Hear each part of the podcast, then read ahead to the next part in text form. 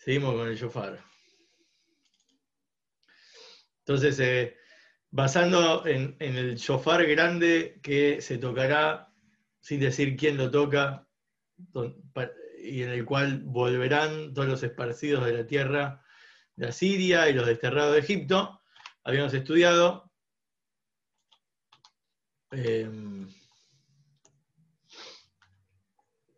las, dos preguntas iniciales son, ¿cuál es la virtud de este gran shofar? A diferencia de un shofar eh, común y corriente, como los que escuchamos en, en Rosh Hashanah, en Yom Kippur, etc. ¿Y por qué no se menciona quién lo toca? Todavía no sabemos estas dos respuestas de lo que vimos. Lo que vimos fueron diferentes shofar, el shofar interno, que es general, en general todo los shofar significa, todo shofarot que uno está lejos, se siente lejos y llora, clama de lo más profundo de su ser para reconectarse con su fuente nuevamente, eso en pocas palabras. Después vimos cómo cada uno de los rebes eh, hasídicos de Jabad, desde el, desde el Alter Rebe, eh, Rebe, el Tzematzedek, vimos estos tres, eh, cómo cada uno aporta un concepto diferente a esta idea del shofar. Más que nada, la idea es que encontrar que todos los shofarot, ya sea el de Rosh Hashanah, el, o el shofar en general, el común y corriente, eh, está el de Shabbat, que no se toca, porque Shabbat es más elevado que el, el resultado que provoca el shofar, y después está el shofar del Beit HaMikdash, que aunque sea Shabbat sí se toca, porque tiene obviamente un efecto superador a Shabbat. Esto en pocas palabras, ya todo lo profundizamos en la clase anterior. Esto es más o menos la idea.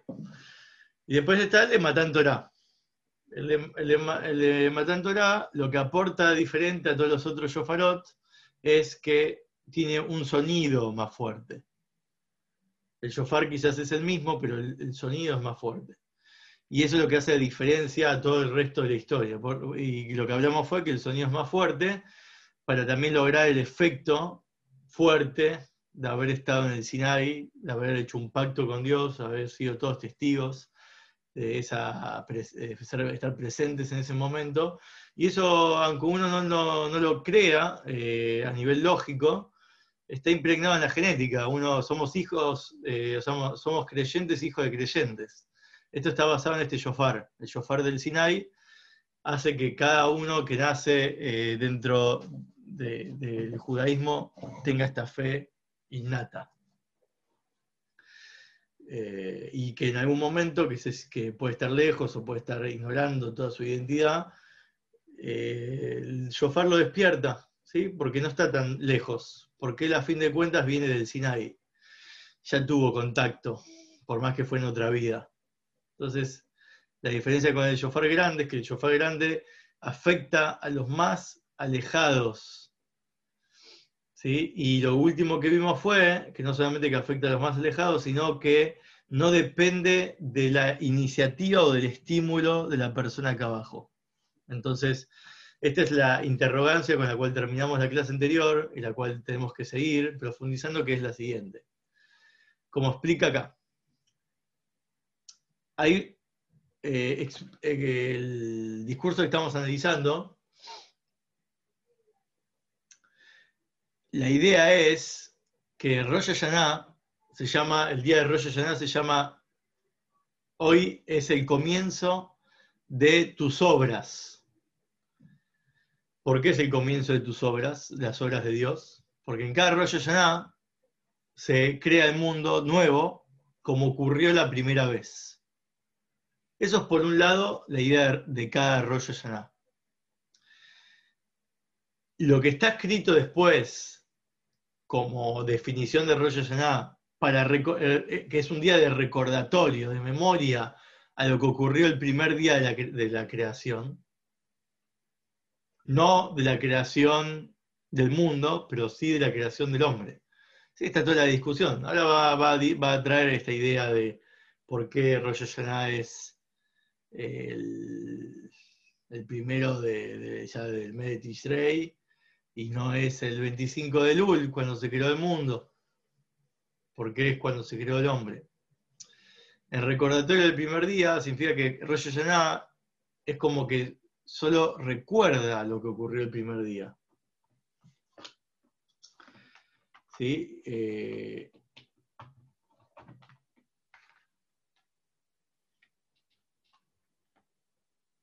que el, principio de la creación, ¿qué ocurrió al principio? Fue cuando la voluntad y el placer de la creación de los mundos estaba por sí mismo, ocurrió por sí mismo, sin ningún, sin ningún motivo. ¿Cómo inició todo el proceso de la creación? ¿Desde cuándo Dios crea el mundo? ¿Cómo de su eternidad un día si lo imaginan realmente, no sé qué, si tienen que estar bajo la influencia de un lejaim o qué, pero mediten en esta idea, van a encontrarse eh, con, una, con una sensación de abismo tremenda que es, Dios es eterno, no tiene tiempo. Entonces, ¿cuándo empezó el mundo en él? Si no tiene tiempo el inicio, el primer día, lo que llamamos el primer día, es cuando la voluntad y, el, la, la, sed, el placer, las ganas de crear los mundos ocurrieron por una iniciativa absolutamente de él. Es muy difícil de entender cuándo pasó esto, porque no tiene tiempo. Y nosotros eh, reaccionamos y actuamos en base ya a un escenario que está sujeto a tiempo y espacio. Entonces, nunca hacemos algo de la nada, sin ningún, no sé, no, te puedo explicar por qué reaccionar así. Todo tiene que, tener, tiene que tener alguna definición o explicación, por más que en ese momento quizás no se sepa. Acá él lo hizo por sí mismo. ¿Por qué? Porque dice, él decidió hacer bondad. Decidió, se le ocurrió, dijo, yo sé que no, lo necesito, no tengo la necesidad de hacer mundos y, no hace falta, estoy conmigo mismo bien. Estoy tranquilo en mi eternidad, ¿sí? autosatisfecho. Y un día dijo, un día, como si fuera posible decir eso, en algún momento de su eternidad, sin, cuenta, sin saber cómo ocurrió, eh, decidió hacer bondad. Entonces, una vez que él creó, nosotros partimos de la perspectiva de que él ya creó los mundos, ya está. No sabemos cómo, por eso digo, es imposible imaginarlo. Intentalo, te vas a abismar, te vas a sentir totalmente perdido, no, no hay forma de, entender cómo era Dios ante los mundos. Nosotros conocemos a Dios a partir de los mundos ahora que él inició el proceso, ese fue el primer Rosh Hashanah, entonces, una vez que existe el primer Rosh Hashanah, cada Rosh Hashanah ahora depende del despertar de abajo. Si vos te quedas dormido, no haces nada, no te conectás con la idea de que Dios hubo un momento donde inició toda la creación, ¿sí? porque se le pintó a él, le dio ganas de hacer bondad, no volvés a, esa conciencia, no, ya está, la conciencia esa ya ocurre y el mundo sigue existiendo cada rollo Hashanah se nos pide volver a esa situación, pero desde nuestra propia iniciativa. Esto es lo raro de acá. Y ahí explica, este es el concepto que quería, digamos, exponer y ahora va a explicar. Explica que esta idea de despertar uno, o sea, iniciar de abajo la necesidad de eh, despertar en Dios, de recordarle el primer día, de cómo fue, de che, ¿te acordás que la primera vez lo hiciste por bondadoso? ¿Viste? Como que le querés redespertar esa sensación original en una relación con, personas, y más que nada una pareja o lo que sea, eh, con la que uno supuestamente vive a largo plazo en conjunto, hay un momento donde uno dice, che, sería bueno volver a ese momento donde nos elegimos.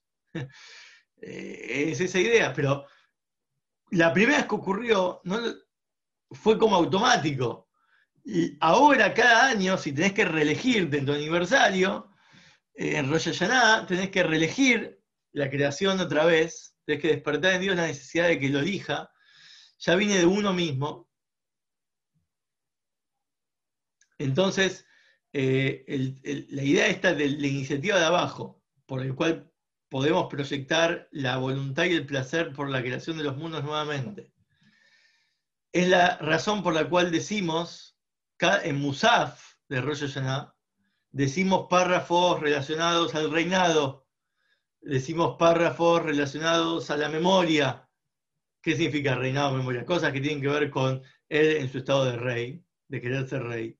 Y también él en su estado de, como creó los mundos, le recordamos cuando hizo el mundo en Brejit, que, hizo, que pasó el diluvio, cómo nos hizo un pacto de que no iba a volver a haber un diluvio, etc. Cada cosa que mencionamos es para despertar la necesidad de que él vuelva a querer ser rey, que él vuelva a recordar por qué creó los mundos, y también cómo le vamos a hacer todo este recordatorio con el shofar.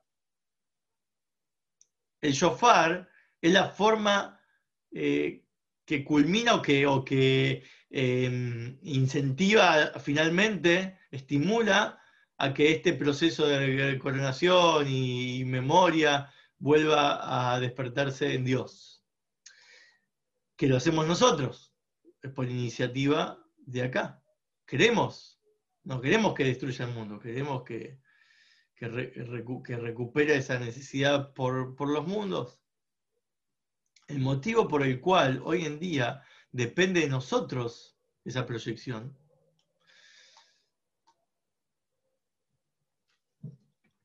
eh,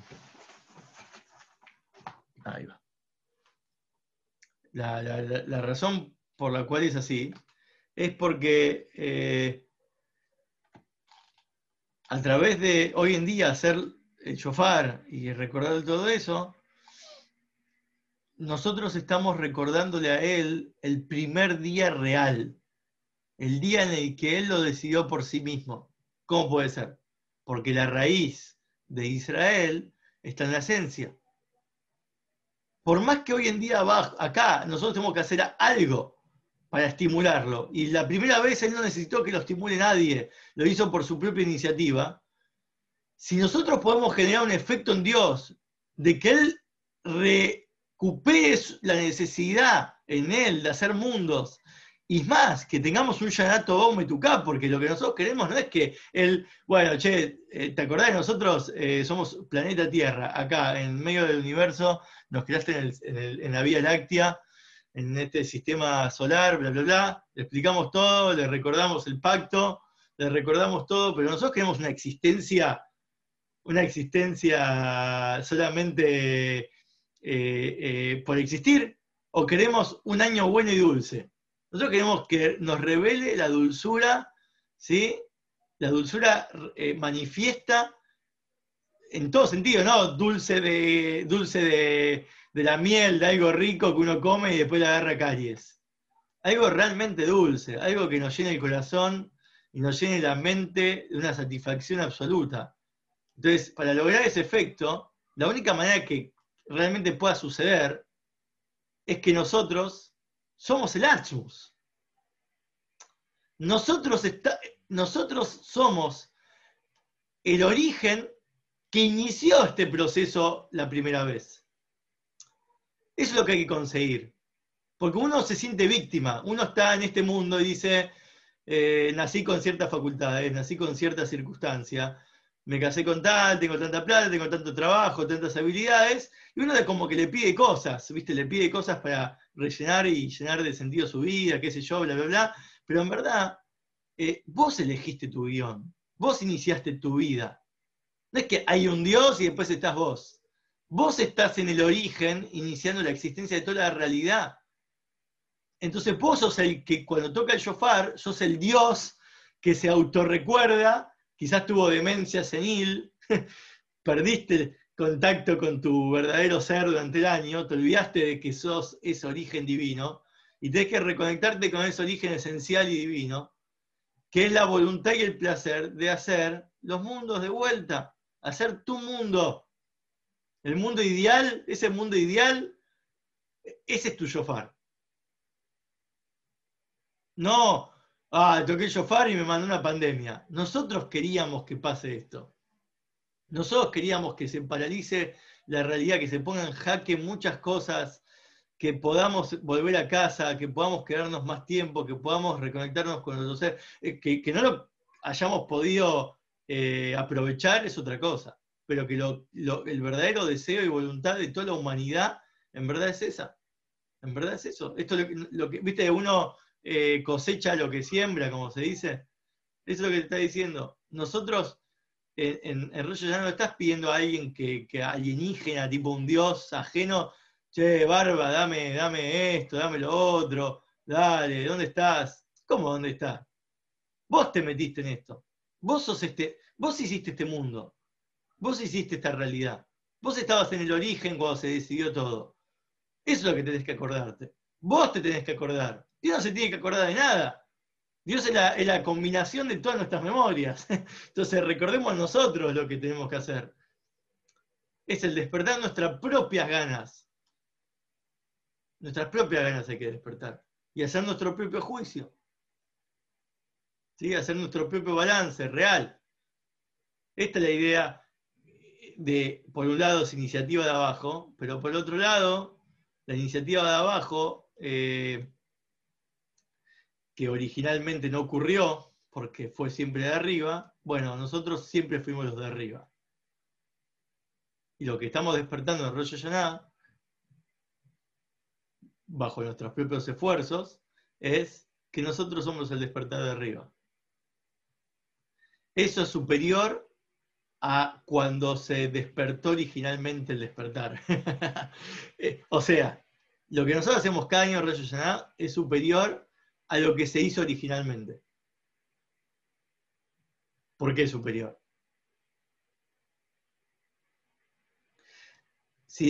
superior, si decimos que es superior, tenemos una pregunta, antes de saber por qué. Hay que preguntar lo siguiente. Si ya el shofar común de Rosh Hashanah tiene la posibilidad y el potencial y la fuerza de despertar la verdadera voluntad de tu ser más esencial, que vos iniciaste el proceso de la creación. Si eso es el shofar común, y eso viene por nuestra propia iniciativa, si, si esa es la magia que se logra por nuestra propia iniciativa, ¿qué pasa con el shofar del futuro, el shofar grande? Que supuestamente viene solo, suena solo, nadie lo puede tocar, no hay algo que nosotros podamos hacer para generar el efecto del shofar grande. No viene por el despertar de abajo. Entonces, ¿cómo puede ser?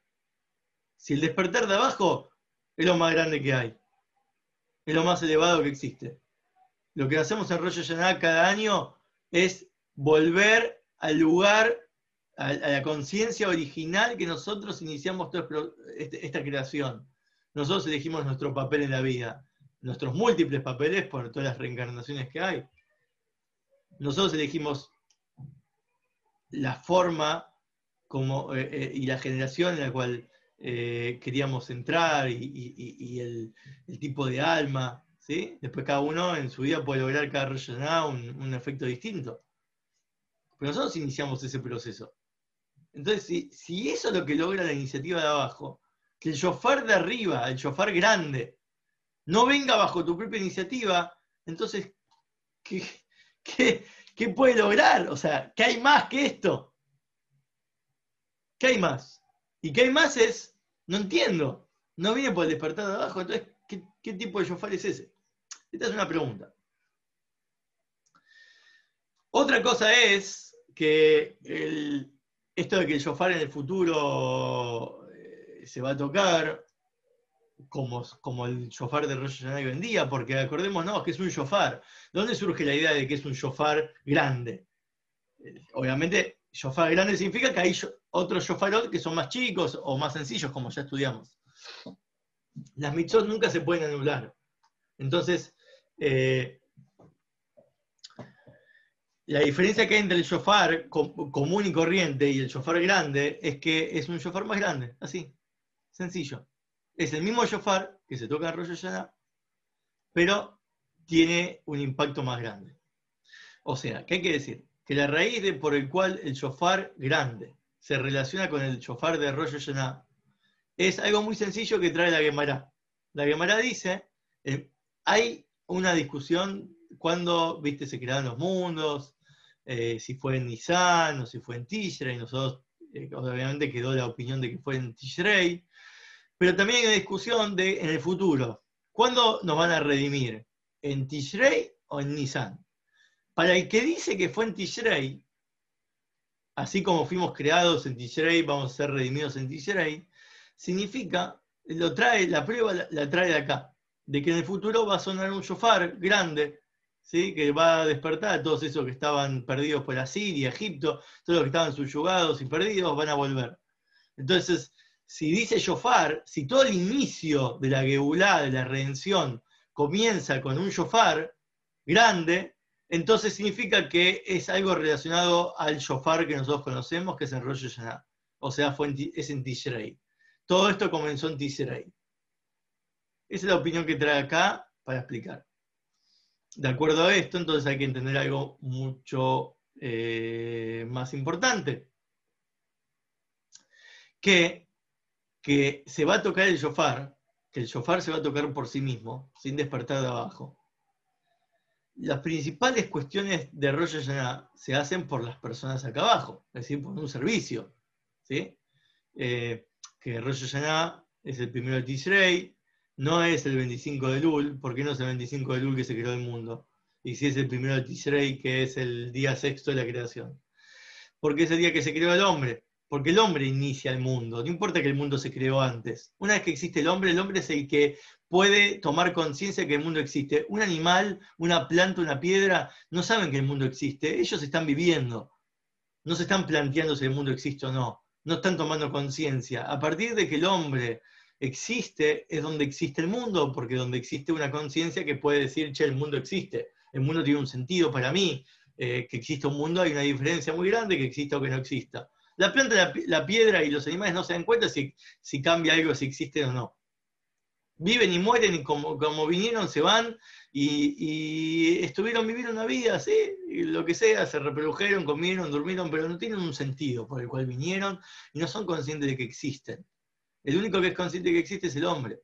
Entonces el hombre eh, es cuando se creó, es que comienza toda la existencia. Entonces, por cuanto que si el shofar grande que va a sonar tiene que ver con Rosh Hashanah, que tiene que ver con esta idea de la existencia del primer hombre, que es consciente que existe, etc., entonces aparentemente es apropiado que el shofar grande también venga por el hombre. No puede haber algo desvinculado de la persona. ¿Cómo vas a venir a decirme que existe un shofar grande que va a sonar de la nada y te va a despertar? Pero si toda la existencia viene, si yo tomo conciencia de ella, lo que yo no tomo conciencia no existe en mi vida. Si vos, por ejemplo, no eh, jamás vas a, eh, no sé, porque no te gusta ponerle, eh, andar a caballo, no vas a ser consciente de que existen caballos y un lugar donde andar a caballo, maestros que te enseñan equitación, no vas a ser consciente de todo ese mundo. Y si sale en el diario, no sé, es el cumpleaños del primer eh, campeón mundial de, equitación, y, a vos no te importa, porque no te relacionás con ese mundo. No sos consciente de, lo que, de que eso es algo importante o elevado. Entonces en tu vida no existe.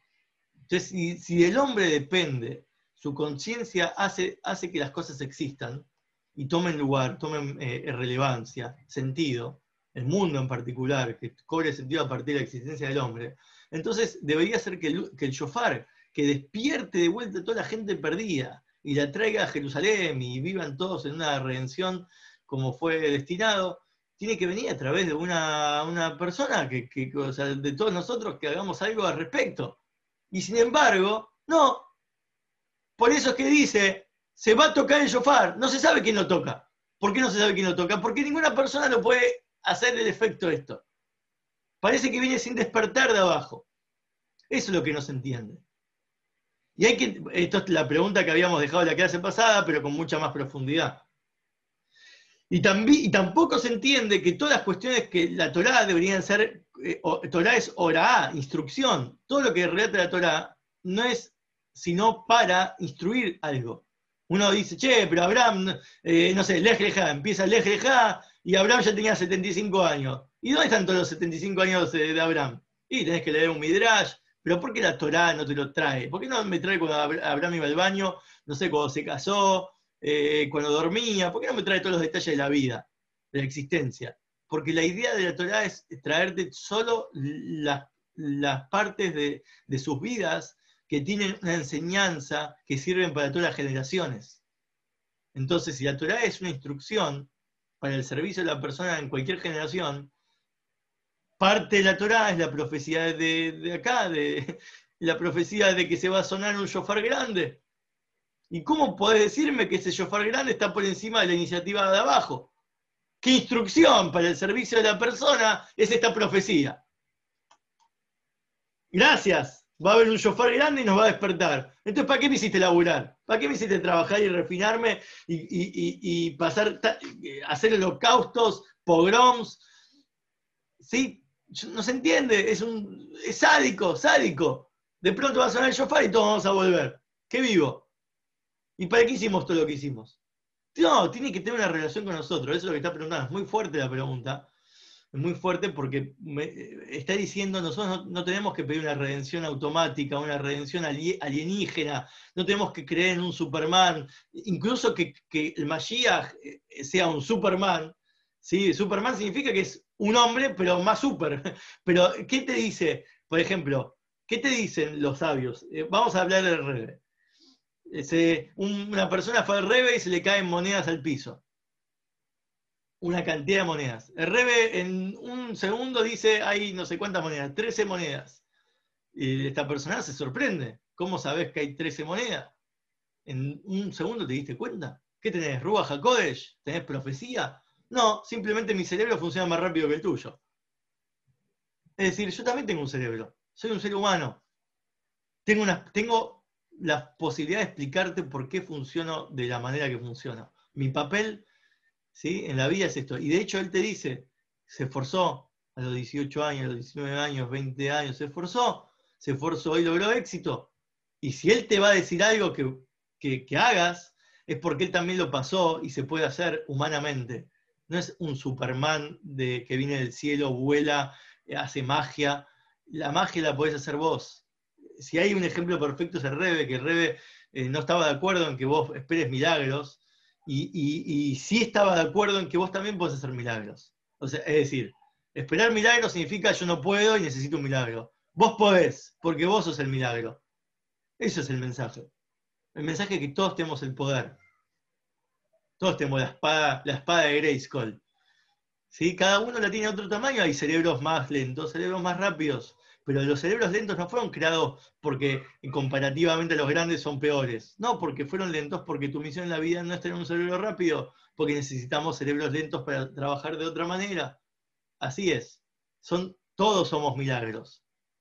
Entonces, la idea de este, de este shofar grande que va a sonar, que, no debe, que aparentemente no viene en correspondencia al servicio de abajo, no, tiene, no, no, puede ser, esa es la pregunta que está haciendo, no puede ser. Quiero que veas cómo la redención no viene de arriba de una forma insólita, automática, que nadie se la esperaba y de pronto llegó.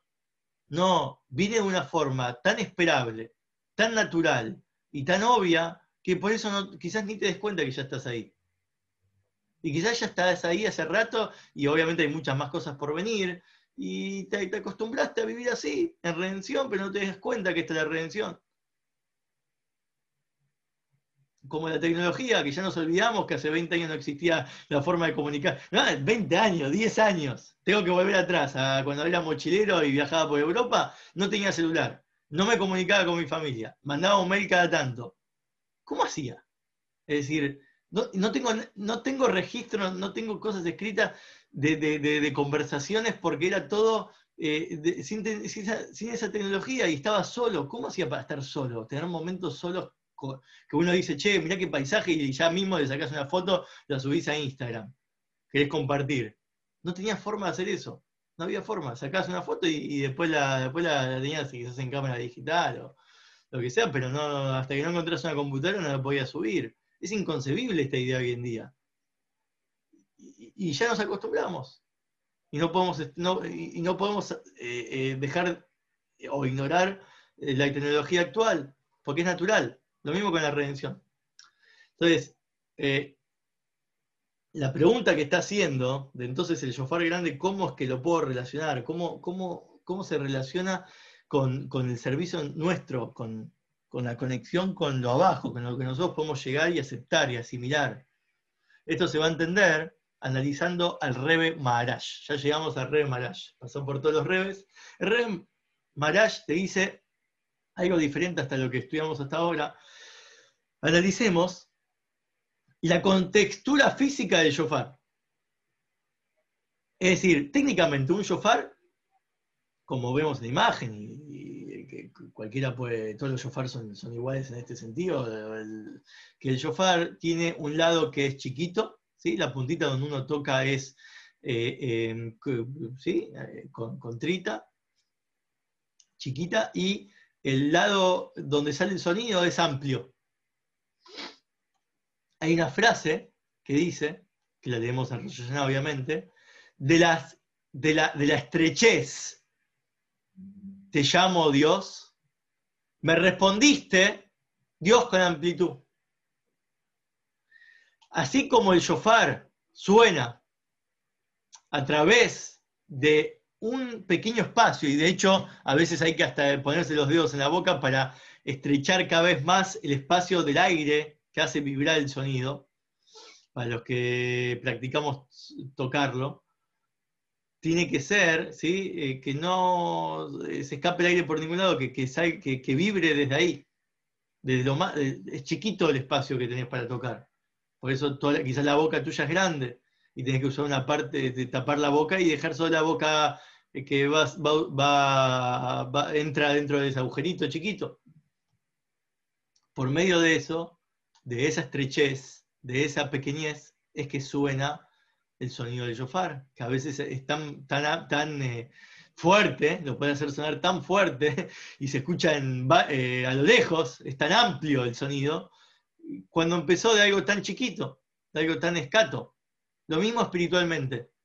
Cuando uno, si el shofar es llorar, clamar de lo más estrecho, de tu situación más estrecha, de tu situación más eh, contrita en tu vida, desde ese, desde ese aspecto tenés que, tenés que eh, clamar a Dios. No puedes clamar a Dios estando tranca, viste, re contento, con lejaim, alegre.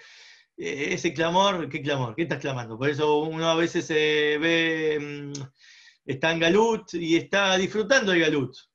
Y uno tiene que entender que para llamar la redención, en amplitud, y tener esta amplitud cuando tanto espera, viene de una llamada del, aspecto contrito, de uno se sienta, estoy, por más que estoy eh, disfrutando, estoy en una celda, estoy preso. Pues los presos también viven la vida. La viven, tienen que comer, dormir, jugar, divertirse, que no pueden hacer eso, obvio que pueden, pero en una celda. Cuando uno se siente que todo este mundo tuyo también es una celda, estás atrapado en verdad, estás contrito, estás acotado, porque viniste con fuerzas limitadas, porque viniste con una mente, un cerebro más lento que el de Rebe, porque viniste, estás viviendo en un país que no es, eh, no es, el primer mundo, etcétera. Más, ¿sí? Cuando, cuando cada, cada, persona con su situación, te falta algo que necesitas, bla, bla, bla. Todo eso es de lo, de lo contrito, de lo, estrecho, llamás a Dios. La amplitud en respuesta es amplia, ¿sí? La respuesta es amplia explica esta idea espiritualmente, es que cada año, eh, cuando el año empieza pobre, al final termina siendo rico.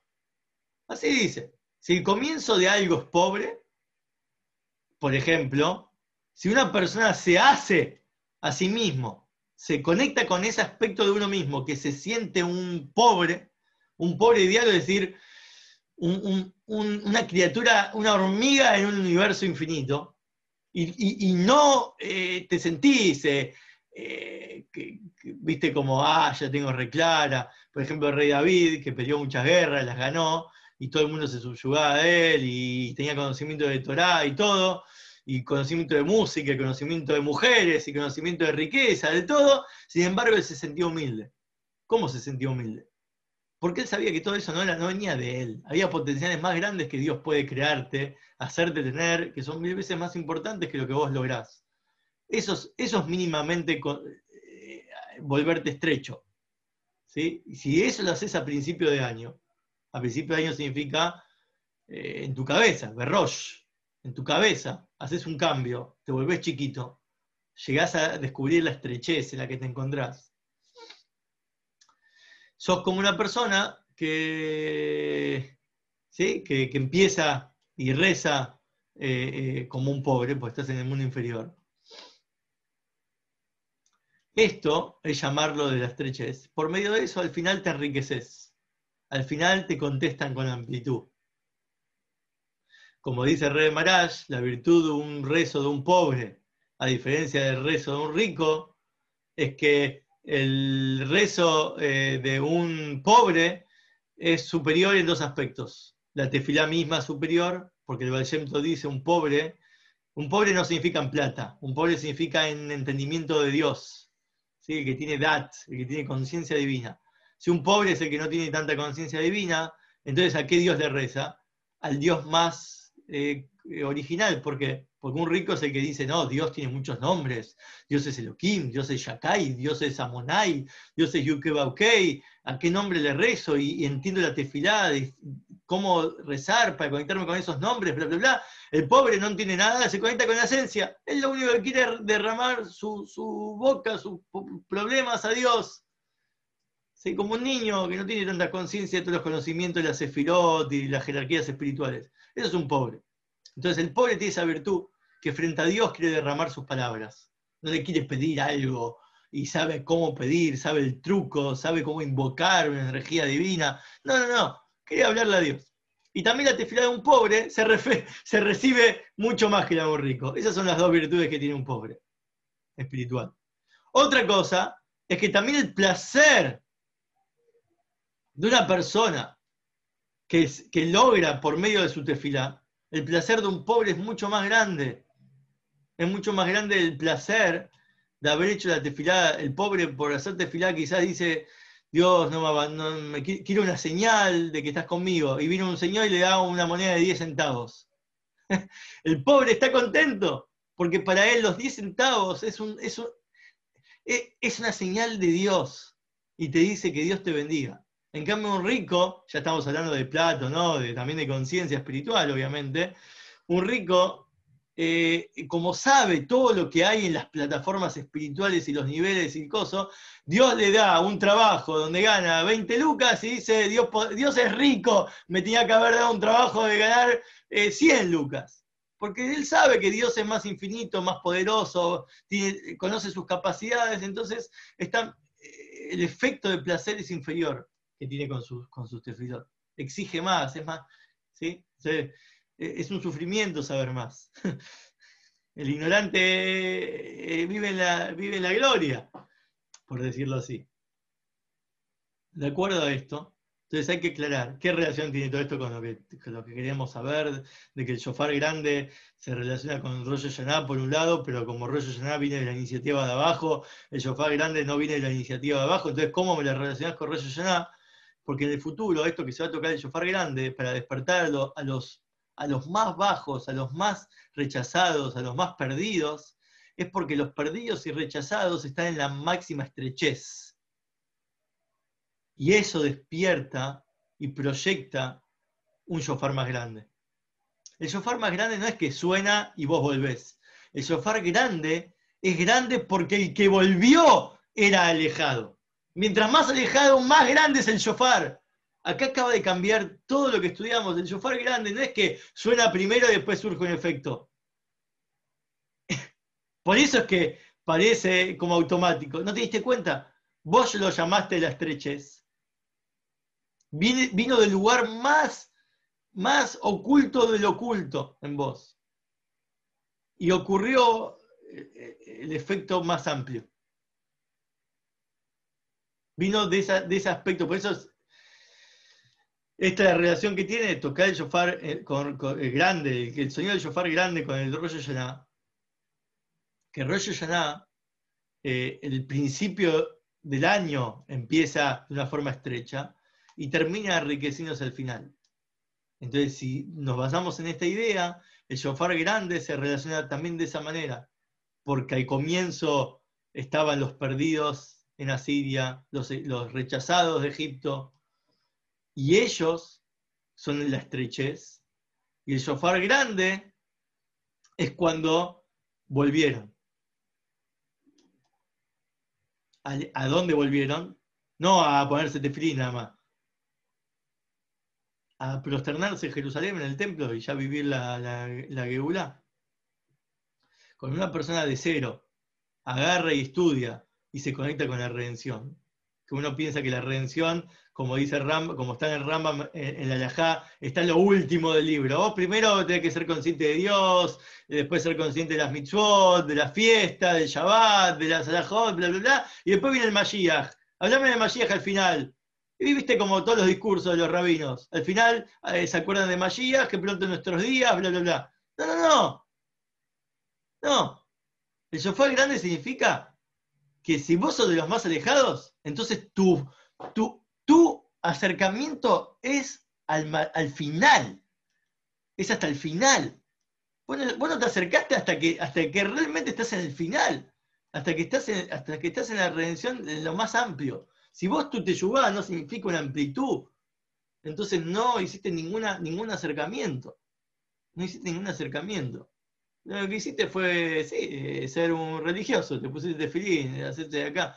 Sí, eso era lo que se esperaba de vos siempre, pero si vos sos un alejado de Asiria, estás perdido en tus estrecheces de Egipto, en tus limitaciones, el shofar grande es que eso, la respuesta a eso es la amplitud. Por eso se relaciona con Rosh Hashanah. De hecho, esto es lo más relacionado con Rosh Hashanah. Rosh Hashanah debería ser así, que vos vas a Rosh Hashanah, escuchás el shofar, y no es que, qué lindo, escuché el shofar, chao, listo, me perdonan el juicio, me voy. Es que cambiaste absolutamente, llegaste al final. Em, despertaste todos tus potenciales ocultos, ahora sabes quién sos, ahora eh, te redimiste, estás libre, te sentís así, ya no sos más esclavo de las circunstancias, del que dirán, todo lo que signifique eso, todo lo que signifique redención.